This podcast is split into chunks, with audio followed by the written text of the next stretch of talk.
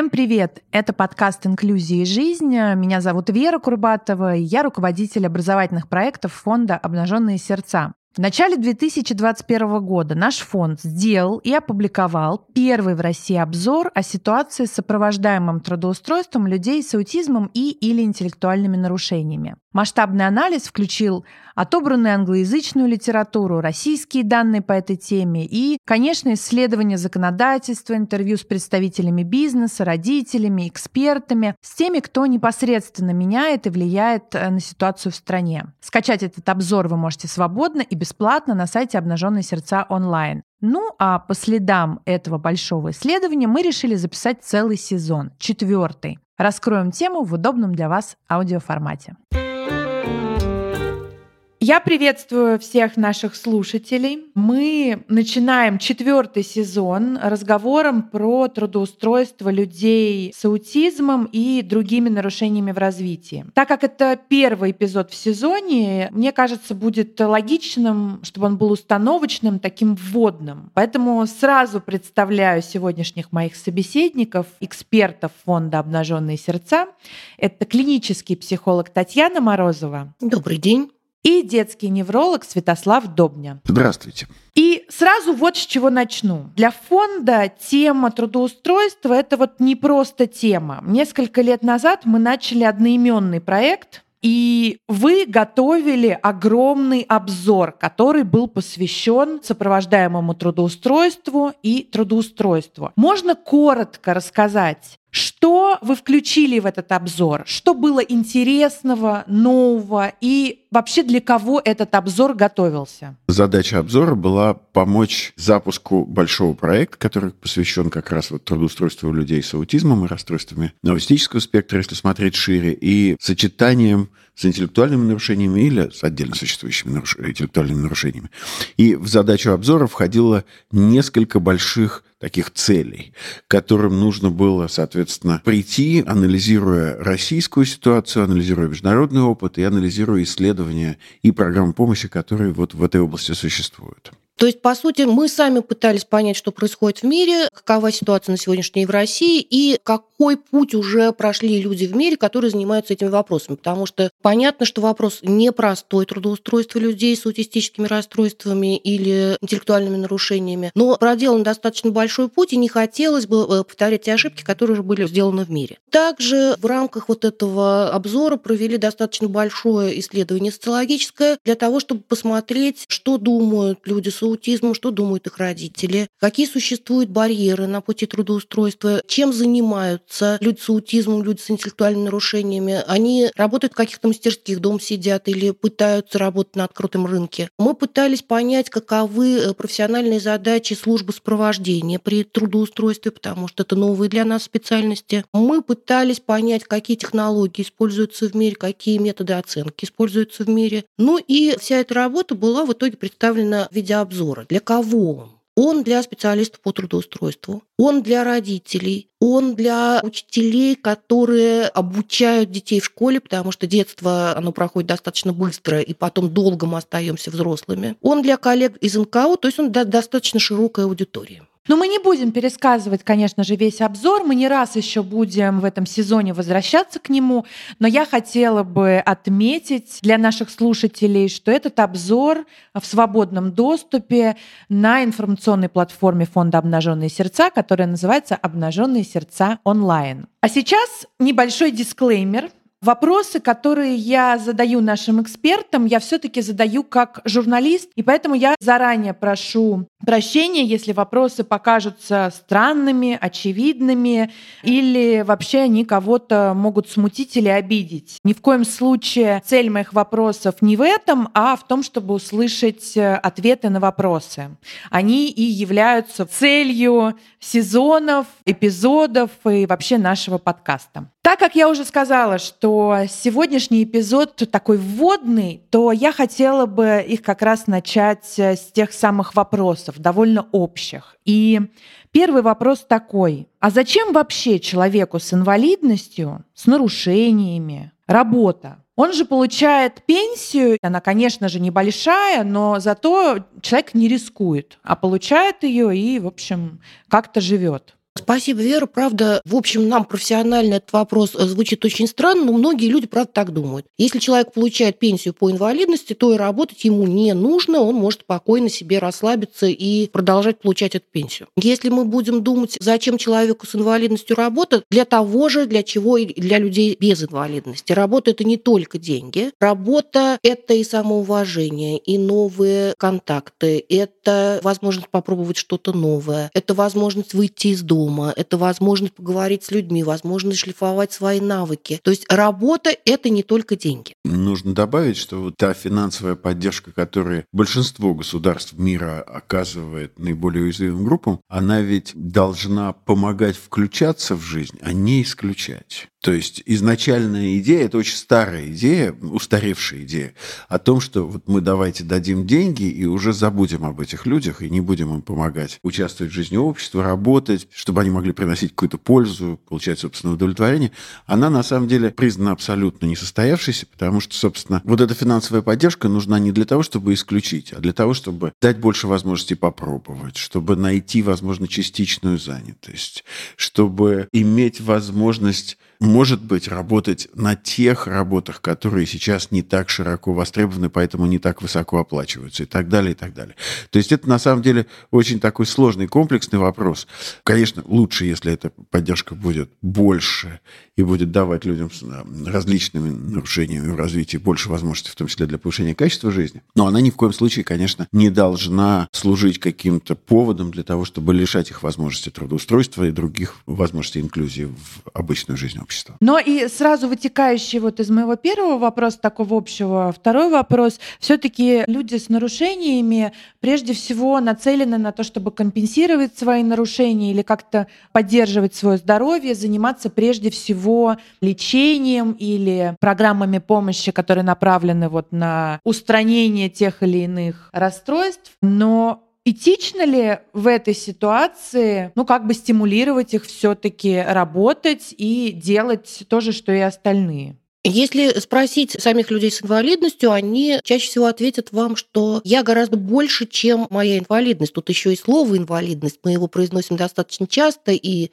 оно для нас привычное, а вообще происхождение этого слова как бы малоценный. Я гораздо более ценный, я не только мое нарушение развития, я хочу жить обычной жизнью, и поэтому реабилитация не может становиться смыслом жизни. Раньше люди думали, что люди с инвалидностью, они в первую очередь больны, их надо лечить, но это неверное э, трактование потребностей. Но мы также понимаем, что, конечно, когда мы говорим люди с инвалидностью или люди с нарушениями в развитии и или интеллектуальными нарушениями, это какая-то очень большая группа людей. И, видимо, среди них есть люди высокофункционирующие, есть, наверное, какие-то очень сложные нарушения, серьезная инвалидность. Вот они правда все эти люди способны и могут работать? Или вот есть разница, и нужно разбираться уже со степенью вот инвалидности и нарушения? Я бы начала с того, что в современных классификациях, когда мы рассматриваем вопросы инвалидности, потребности людей, раньше рассматривали степень тяжести самого нарушения, сейчас от этого в профессиональных классификациях ушли. И на сегодняшний день принято говорить о степени поддержки, которая необходима для какого-то конкретного человека. То есть мы говорим не о тяжести состояния, а о том, что людям нужна поддержка в большей или меньшей степени, и поэтому, в общем, люди даже с достаточно выраженными нарушениями развития, они могут работать, но им нужна большая степень поддержки. Здесь есть еще вопрос по поводу э, трудоустройства или занятости, потому что, опять же, стандартно считается, что люди с инвалидностью должны работать с людьми с инвалидностью в какой-то артели, в какой-то закрытой мастерской и находиться э, с людьми с похожими особенностями. И это вещь, которую мир тоже достаточно давно прошел. Наверное, сначала в школьном образовании, потому что казалось, что дети с особенностями должны учиться детьми с особенностями. Но исследования показывают, что работа на открытом рынке труда с разной степенью поддержки, у кого-то очень высокая степень поддержки, она полезнее и для коллег, которые работают рядом, и для самого человека с особыми потребностями. А я сейчас тогда задам вот Славе более конкретный вопрос, уже не про всех людей с инвалидностью, а вот если говорить про нашу основную группу, это люди с расстройством аутистического спектра. Я имею в виду для нас, это для фонда «Обнаженные сердца». Вот люди с РАС или нарушениями интеллектуального развития, они тоже тоже могут спокойно работать? Или все-таки это такие в душе дети, они вряд ли будут способны когда-либо на серьезную работу? Так же, как любое другое нарушение или инвалидность, может быть очень разной степени и может затрагивать разные области функционирования человека. И, конечно, никто не остается ребенком на всю жизнь, и все люди взрослеют, и все люди могут в той или иной части участвовать в какой-то занятости, может быть, не на открытом рынке, может быть, где-то в каких-то защищенных мастерских и так далее. Но если думать о людях с расстройством аутического спектра, то, конечно, большинство, подавляющее большинство из них может работать и может приносить очень серьезную пользу и обществу, и своей семье, принося там какой-то доход и участвуя в какой-то экономической жизни, но и также повышая собственную самооценку и улучшая собственное функционирование. Конечно, они могут работать и хотят работать, и мы должны сделать все, чтобы такая возможность была предоставлена. Другое дело, что чтобы это обеспечить, нужна поддержка с использованием современных технологий, основанных на доказанной эффективности, потому что одного желания мало. И это так же, как с инклюзией в школе, с какими-то другими историями. Мало просто привести человека, посадить и сказать, давай, все, работай, мы тебе открыли двери. Нужно, в общем, продумать необходимые адаптации, поддержку, специалистов обучить, которые могут, в том числе и бизнесу, помочь научиться это делать так, чтобы это было взаимовыгодно. Потому что бизнес – это же не просто благотворительная история. Если это трудоустройство на открытом рынке, в общем, компания должна не потерять возможности по сравнению с конкурентами, а приобрести их. Может быть, кто-то это делает за счет улучшения имиджа, а кто-то, в общем, используя важные и сильные стороны людей с аутизмом и интеллектуальными нарушениями, которые очень-очень много могут делать. Вот Таня сказала, что мир отошел от того, чтобы людей с инвалидностью как-то сажать отдельно и просить работать, но где-то вот всем вместе на удалении. Вот с людьми с раз то же самое, все-таки считается, что им тяжело общаться, и, возможно, им лучше вообще работать из дома. Это так? Давайте попробуем начать с какого-то примера, который, может быть, чуть легче себе представить. Вот представьте себе человека, у которого есть другого вида нарушения, допустим, у него нет ноги. И вы можете говорить, вот, наверное, ему не нравится ходить, потому что у него нет ноги. Но современное представление – это попробовать подобрать протез, с помощью которого человек сможет ходить и будет получать удовольствие от ходьбы и может участвовать в жизни общества. Человек с аутизмом точно так же, ему сложно общаться. Он хочет общаться, но общаться ему сложно. Может быть, сложно понимать какие-то социальные контексты, может быть, что-то еще. И используя вот те самые современные поведенческие коммуникативные технологии, мы в том числе и делаем вот эту опору дополнительную. Мы даем то, что человек, может быть, из-за своего нарушения использует недостаточно или не может использовать совсем. И если мы не используем современных технологий, то мы можем создавать негативный опыт, который в будущем будет приводить к тому, что люди говорить, ну куда, ну ничего не получается у нас, не нужно это делать. За 10 минут нашего разговора я несколько раз услышала о том, что сами люди с инвалидностью говорят о том, что они хотят работать. Я правильно понимаю, что это знание о том, что они хотят, это не только исследование. То есть в какой-то момент государство или, может быть, кто-то еще, вот кто, начали спрашивать у людей с инвалидностью, хотят ли они работать. И, наконец, э, попытались их услышать. Вот когда это все началось, грубо говоря, ведь не всегда же ими интересовались и их мнением. Наверное, сейчас мы должны говорить о том, что ситуация в мире очень разная. И вот когда мы говорили, что люди хотят работать, они могут успешно работать, мы не говорили о ситуации, которая на сегодняшний день есть в России по поводу количества диагнозов для взрослых, количества диагнозов аутизма. Например, в Санкт-Петербурге на весну прошлого года официально эти диагнозы стояли, диагноз аутистическое расстройство стояло у 15 человек. 15 человек на 6-миллионный город? Да. То есть, с одной стороны, мы говорим о достаточно большой группе людей, как минимум 1% населения. С другой стороны, мы видим вот такую очень странную статистику. Есть города, в которых есть один-два человека взрослых с аутизмом. То есть скорее всего, люди просто не знают, что вокруг есть люди с аутизмом. Там стоят какие-то другие диагнозы. И поэтому очень сложно строить программу помощи, потому что ни сам человек не знает, что с ним, ни окружающие не знают, что с ним. На самом деле таких людей очень много, и поэтому, когда мы говорим про исследования, мы говорим либо про западный опыт, либо про интервью с теми людьми, которые знают, что у них аутизм. А это очень небольшое на сегодняшний день количество людей. Таких людей мы называем самоадвокаты, да, то есть это люди, которые сами говорят о своих нарушениях. Ну, либо их родители. Угу. Но давайте, чтобы слушатели все-таки не подумали, что на всю Россию у нас всего 100 человек э, с аутизмом, какой статистики мы придерживаемся? Мы обычно ссылаемся к тем документам, которые есть в России. Но вот несколько лет назад наше Министерство здравоохранения признало, что процент людей с аутизмом, он около 1% населения России. Мы говорим об этом. Последние данные по детям, которые опубликованы в декабре 2021 года, американские, показывают гораздо более высокий процент. То есть один из 44 в среднем детей имеет аутизм. Аутизм во взрослом состоянии не проходит, поэтому можем говорить, что это более 1%, 2,5% практически. Слава, вы хотели что-то добавить? Я хотел добавить к тому вопросу, который мы немножко проскочили раньше, по поводу того, что все ли должны работать на открытом рынке или нет. Надо честно смотреть на это и говорить о том, что инклюзия возможна только тогда, когда существует разновариантность. Всегда будут люди, у которых будут очень выраженные нарушения, которые будут работать в каких-то защищенных мастерских, то есть местах специально созданных для того, чтобы помогать трудиться людям, у которых есть выраженные нарушения.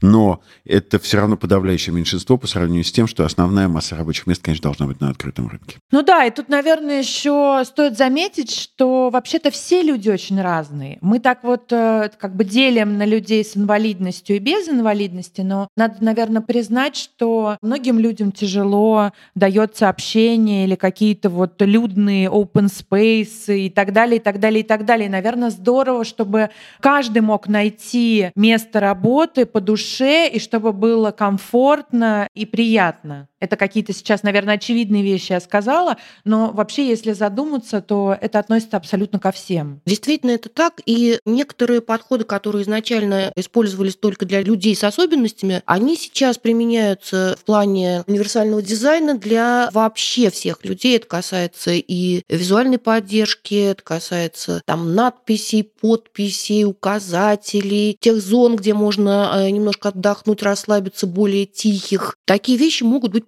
полезно для многих людей. Но все-таки хотелось бы в плане там, аутистических расстройств говорить о том, что все-таки этим людям нужна дополнительная поддержка. И мысль о том, что все мы немножко аутичны, она немножечко как бы пытается игнорировать уникальные потребности людей с аутизмом. Кстати, я часто слышу, когда люди про себя в шутку говорят, что они немного аутичны, и поэтому вот им не хочется, например, ходить э, на работу, хочется работать на удалении. Мне всегда немножечко коробит, когда люди так себя сравнивают э, с людьми, у которых аутизм, добавляя как будто бы такой романтической нотки. Вот что вы по этому поводу можете сказать? Конечно, это не так. То есть, в принципе, диагноз аутизма или расстройства аутистического спектра можно поставить только если есть значимые сложности в функционировании в повседневной жизни. То есть это не просто какие-то особенности человека. Вот, допустим, есть человек не очень там любит дружить или не любит общаться, но при этом у него там есть работа, семья, все, он общается, он закончил школу, у него нет никаких трудностей в жизни. Конечно, у такого человека не может быть установлен диагноз. Это не значит, что он не может сам рассматривать себя как некоторую часть сообщества или видеть какие-то отдельные симптомы, но в смысле установки формального диагноза, конечно, он не может быть в таком случае установлен, потому что он подразумевает подразумевает явные нарушения ежедневного функционирования. Они могут быть разной степени и требовать разного уровня поддержки, но, конечно, должны присутствовать. Иначе это не было бы нарушением. И это означает, что у человека с расстройством аутистического спектра есть выраженные сложности. То есть ему гораздо сложнее находиться там в социальных ситуациях, справляться с какими-то сенсорными вещами, справляться с какими-то изменениями ситуации, может быть. У всех людей это по-разному.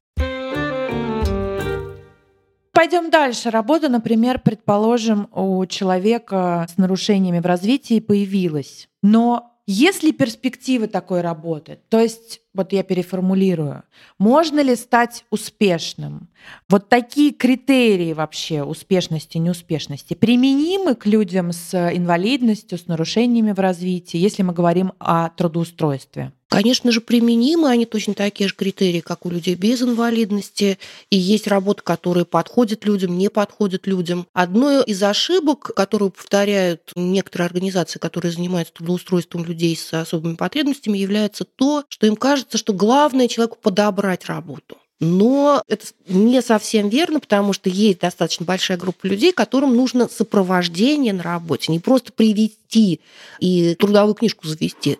Действительно нужно сопровождение, возможно, нужна помощь в обучении, возможно, нужны какие-то адаптации на рабочем месте, и это повысит успешность того самого трудоустройства. Если говорить об исследованиях, то, например, люди с аутизмом, согласно многим исследованиям, проведенным в разных странах, дольше удерживаются при должной поддержке на работе и реже ее меняют. Это тоже успех, в общем, в какой-то степени на рабочем месте. Вы сказали про сопровождаемое трудоустройство. А кто эти люди, которые сопровождают? Это какие-то специально обученные люди или это просто волонтеры, которым на самом деле специальные знания не нужны, они просто вот водят человека по работе, что-то ему подсказывают, как-то помогают. Ну вот, не знаю, можно сравнить, наверное, с тьюторами в школе. С тьюторами в школе можно сравнить, но на сегодняшний день к тьютору в школе предъявляется огромное количество требований. Он должен быть там с высшим образованием в области психологии, педагогики. В мире существует два типа специалистов, которые занимаются сопровождаемым трудоустройством. Это так называемые консультанты по трудоустройству. По-английски это звучит даже немножечко по-другому. Э, job developer.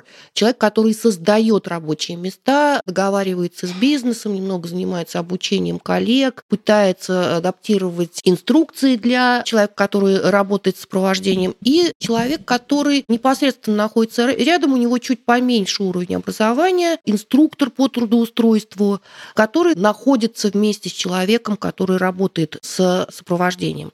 Он помогает ему лучше освоиться на рабочем месте, он помогает коллегам более эффективно обучать человека. Опять же, я, наверное, вперед забегаю, но есть некоторое количество мифов по поводу того, чем занимаются вот эти люди, которые работают в сфере э, сопровождаемого трудоустройства.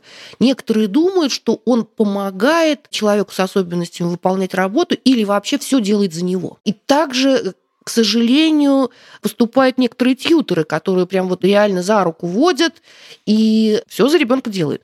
Вот это как раз не тот специалист, которого мы хотели бы видеть, потому что человек должен организовать все вокруг таким образом, чтобы человеку, который устраивается на работу с сопровождением, было проще включиться, проще понять. Если за тебя все делают и за руку тебя водят, то это с каждым днем человек с особенностями исключает из рабочего процесса. Поэтому задача специалистов по трудоустройству в включить, помочь, включить коллег для того, чтобы потом постепенно отходить в сторону, для того, чтобы они в какой-то момент ушли, а человек с особыми потребностями остался на работе. Ну а за это отвечает работодатель. И я так понимаю, что вот все, о чем мы говорим, это крайне дорого, сложно и граничит даже с невозможностью для работодателя. Программы сопровождаемого трудоустройства, несомненно, требуют инвестиций. Обычно эти инвестиции между собой делят государство и гражданское общество, в том числе бизнес. Нужно еще раз сказать, что у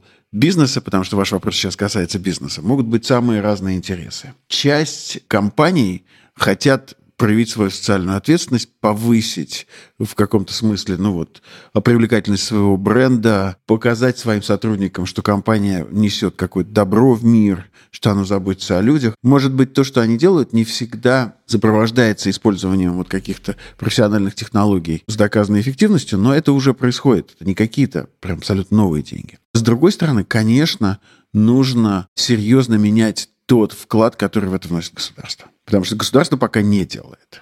То есть, если мы думаем о том, где наиболее распространены и устойчивые программы сопровождаемого трудоустройства, в каких странах? Это в тех странах, где государство поддерживает и финансово, и ресурсно, и законодательно развитие таких программ.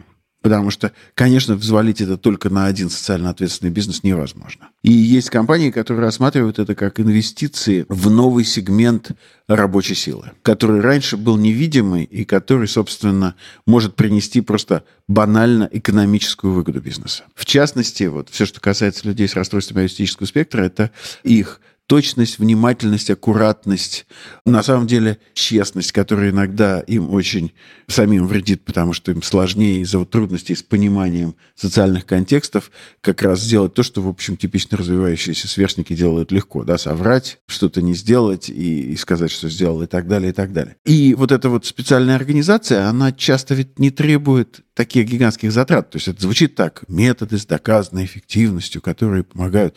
Собственно, для некоторых людей это будет какая-то зрительная поддержка на рабочем месте, расписание, может быть какая-то система дополнительных подкреплений. Это может быть более активное сопровождение вот того самого инструктора или консультанта по трудоустройству в самом начальном периоде, которое постепенно будет снижаться. И так далее, и так далее.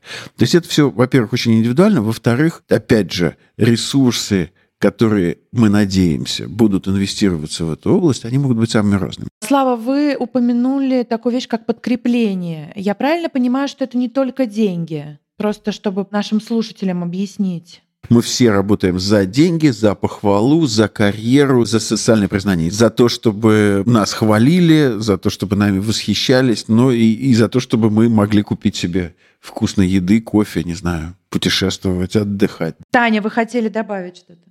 Надо признаться, что сопровождаемое трудоустройство, оно в мире вообще в воздухе не висит. И на сегодняшний день те трудности, с которыми мы сталкиваемся, они связаны с тем, что до трудоустройства люди с аутистическими расстройствами, с другими нарушениями развития чаще всего не участвовали ни в каких адекватных программах помощи. То есть человек не знает своего диагноза, у нас нет служб поведенческой поддержки, большинство специалистов не владеет технологиями, которые помогают адаптироваться к людям с аутизмом не в дошкольных учреждениях, учреждениях, ни в школах, ни в тех образовательных учреждениях, которые идут после школы.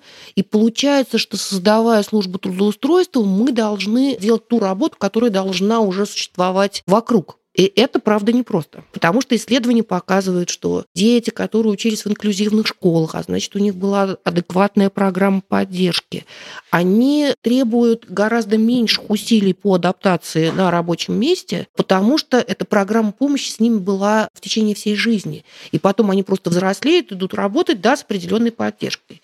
Если человек всю жизнь дома просидел, никто не знал, что с ним, он не знает своих особенностей, своих сильных сторон, своих трудностей, то, конечно же, эта программа трудоустройства может быть непростой и очень дорогой. И мы надеемся, что с каждым годом, по мере того, как развиваются услуги для людей с особыми потребностями, службы сопровождаемого трудоустройства, они будут немножко дешевле, потому что будет много работы, которая и проведена ранее или находится вне сферы трудоустройства. Вообще мне нравится экономический подход, потому что вкладывая довольно много, ты получаешь потом гораздо больше.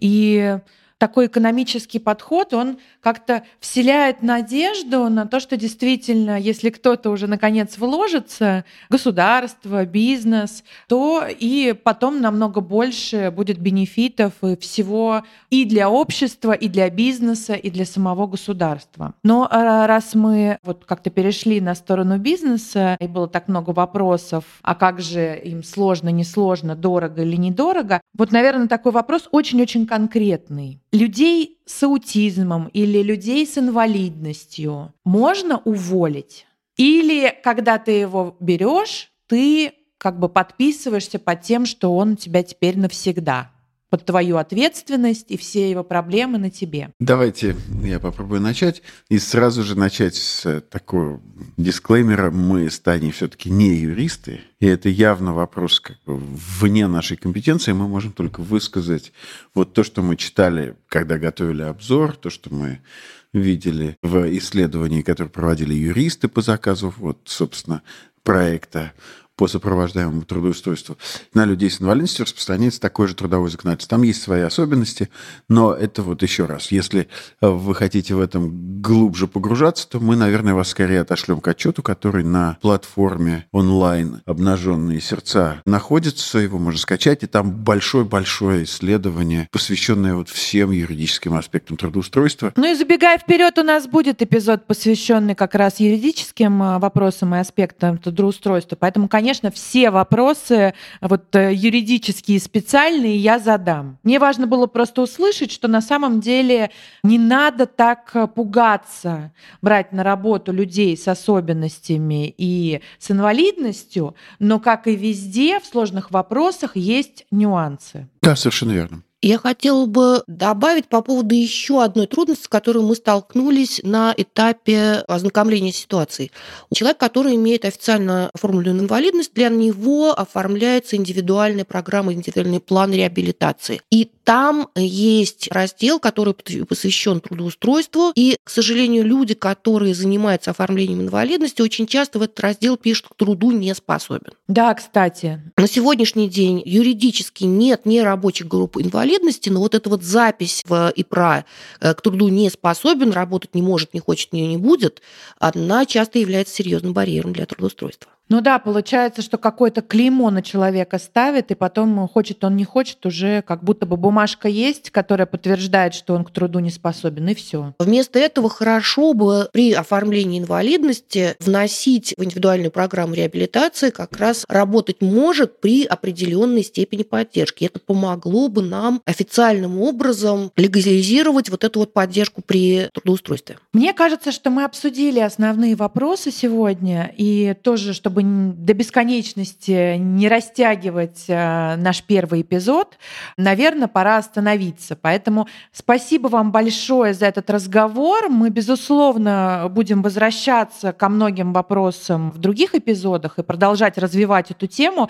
Мы надеемся, что э, вам действительно было интересно, и впереди еще много всего интересного, это точно. Спасибо. Спасибо большое. Спасибо.